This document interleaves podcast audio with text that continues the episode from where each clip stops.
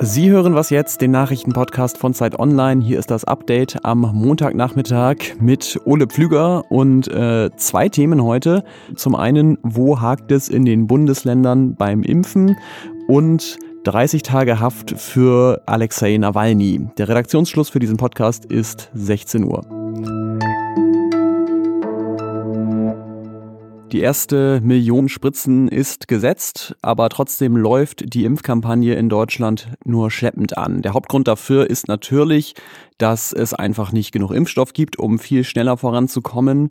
Und ähm, über die Frage, ob die EU oder die Bundesregierung jetzt mehr hätten bestellen sollen vom BioNTech-Impfstoff zum Beispiel, haben wir auch schon berichtet an dieser Stelle. Es lohnt sich aber auch mal ein bisschen detaillierter hinzuschauen, denn für die eigentliche Organisation der Impfungen sind ja die Bundesländer zuständig. Und vier Kolleginnen und Kollegen hier von Zeit Online haben sich in fünf verschiedenen Ländern umgehört, um mal so die typischen Probleme herauszuarbeiten. Und mit denen habe ich jeweils kurz gesprochen. Das heißt natürlich nicht, dass ein Problem, das wir jetzt einem bestimmten Land zuordnen, in einem anderen Land nicht auch auftreten kann, aber ich denke, es gibt einen ganz guten Überblick darüber, wo es noch hakt. Wir fangen mal an im Südosten in Bayern. Das steht im Vergleich der Länder eigentlich ganz gut da. Es ist das Land ja mit den zweitmeisten Einwohnern und bisher hat kein anderes Bundesland so viele Dosen verimpft. Das heißt aber natürlich nicht, dass da jetzt alles komplett glatt gegangen ist, sagt Astrid Geisler aus unserem Investigativressort. Eine Unsicherheit ist, wie viele Impftermine man eigentlich aktuell vergeben kann, weil es schwierig ist zu kalkulieren, wie viel Impfstoff nachgeliefert wird und für wie viele Termine der dann insgesamt ausreicht. Ein weiteres Problem war, dass das Online-Portal zunächst überlastet war. Wir reisen weiter nach Norden. Doreen Reinhardt berichtet für Zeit Online aus Sachsen und sie hat mir erzählt, dass es da insbesondere Schwierigkeiten mit den Impfterminen in Pflegeheimen gegeben hat. Da gab es äh, Touren, die mussten wieder verschoben werden. Es lag auch unter anderem daran, weil das Infektionsgeschehen immer noch sehr hoch ist in Sachsen und Heime dann mitunter wieder sehr viele Fälle hatten und Quarantänen. Da kann man natürlich nicht impfen. Also das, das zeigt ja vielleicht auch, wenn ein Land besonders schwer betroffen ist von der Pandemie, dann behindert das auch die Impfungen. Sachsens Nachbarland Thüringen, das impft nach Baden-Württemberg bisher am langsamsten. Und da klingt es schon so, als seien da auch Fehler in der Organisation gemacht worden. Unter anderem hat das Land die Organisation an die Kassenärztliche Vereinigung übertragen. Das hat mir Martin Debes aus Erfurt erzählt. Ich glaube, der Fehler war, dass das Land das aus der Hand gegeben hat. Und die war ganz offenbar damit überfordert.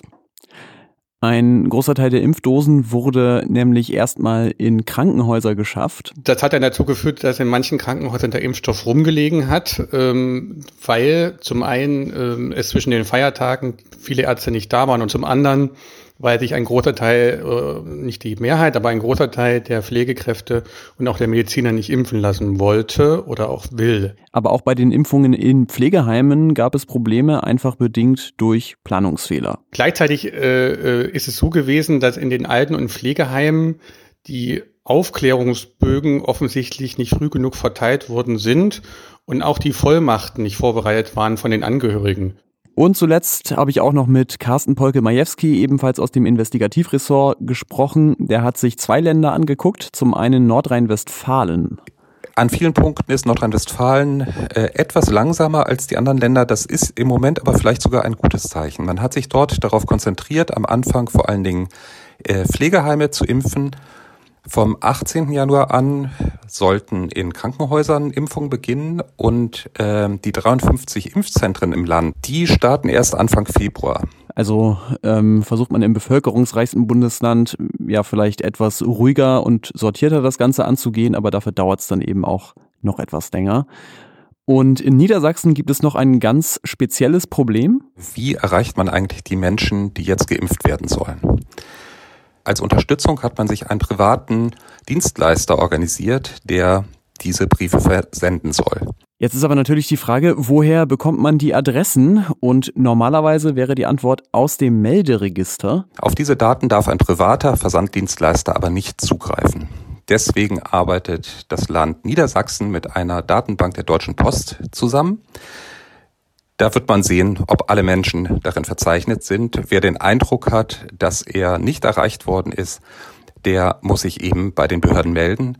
Ich fasse mal zusammen, viele Haken und Ösen, die vielleicht auch nicht überraschend sind. Äh, wir sprechen hier immerhin von der größten Impfkampagne in der Geschichte Deutschlands. Und was mich positiv stimmt daran ist, dass es alles nicht nach Dingen klingt, die man nicht in den Griff bekommen könnte. Der russische Regierungskritiker Alexei Nawalny ist ja am Sonntag wie erwartet festgenommen worden, gleich bei seiner Rückkehr nach Russland. Und ähm, gleich heute ist er nach einem Schnellprozess zu 30 Tagen Haft verurteilt worden. Nawalny muss also bis zum 15. Februar ins Gefängnis, weil er gegen Meldeauflagen verstoßen haben soll. Der Streit um ihn wird aber natürlich weitergehen. Nawalny selbst hat am Vormittag ein Video auf Twitter gepostet und nennt das Vorgehen den Gipfel der Rechtlosigkeit. Und aus Westeuropa gab es viel Zuspruch für Nawalny, unter anderem vom deutschen Außenminister Heiko Maas. Denn das Urteil, weswegen Nawalny sich regelmäßig hätte melden sollen, das ist vom Europäischen Gerichtshof für Menschenrechte als willkürlich eingestuft worden. Maas Kollege aus Russland, Sergei Lavrov, der hält umgekehrt die Berichterstattung für aufgebauscht um Nawalnys Rückkehr und er wirft Deutschland unter anderem vor, damit von seinen eigenen Problemen ablenken zu wollen. Was noch? Refuerza tus defensas con Inmunoplus de Mundo Natural.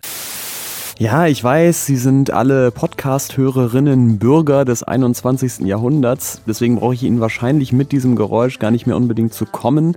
Aber es gehört zu dem Tipp dazu, zu meinem Surf-Tipp. Denn wenn es Ihnen wie mir geht und Sie diesen grauen deutschen Winter nicht mehr ertragen können und auch die dauernden Corona-Nachrichten im Radio, dann empfehle ich Ihnen die Seite Listen and Drive. Die kombiniert nämlich Videos vom Autofahren in Städten aus aller Welt mit Livestream Streams von örtlichen Radiostationen.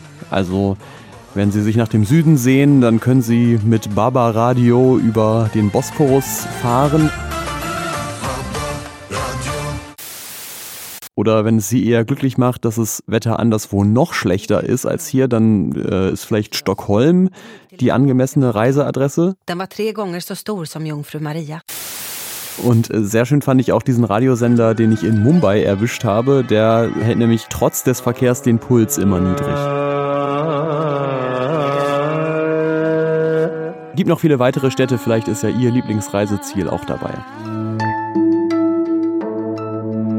Und damit endet diese Was jetzt Update-Ausgabe. Wenn ich Sie mit dem Was noch eben nicht an einen mexikanischen Radiosender verloren habe, dann äh, hören Sie morgen bei Elise Landscheck Neues zur Regierungskrise in Italien. Ich bin Ole Pflüger, freue mich wie immer sehr über Mails an wasjetzt.zeit.de. Tschüss und bis zum nächsten Mal. Ah, der Vorteil, wenn man die Nachrichten nicht versteht im Radio, ist natürlich, dass man eben auch nicht mitkriegt, wie viele Neuinfizierte es wieder gibt.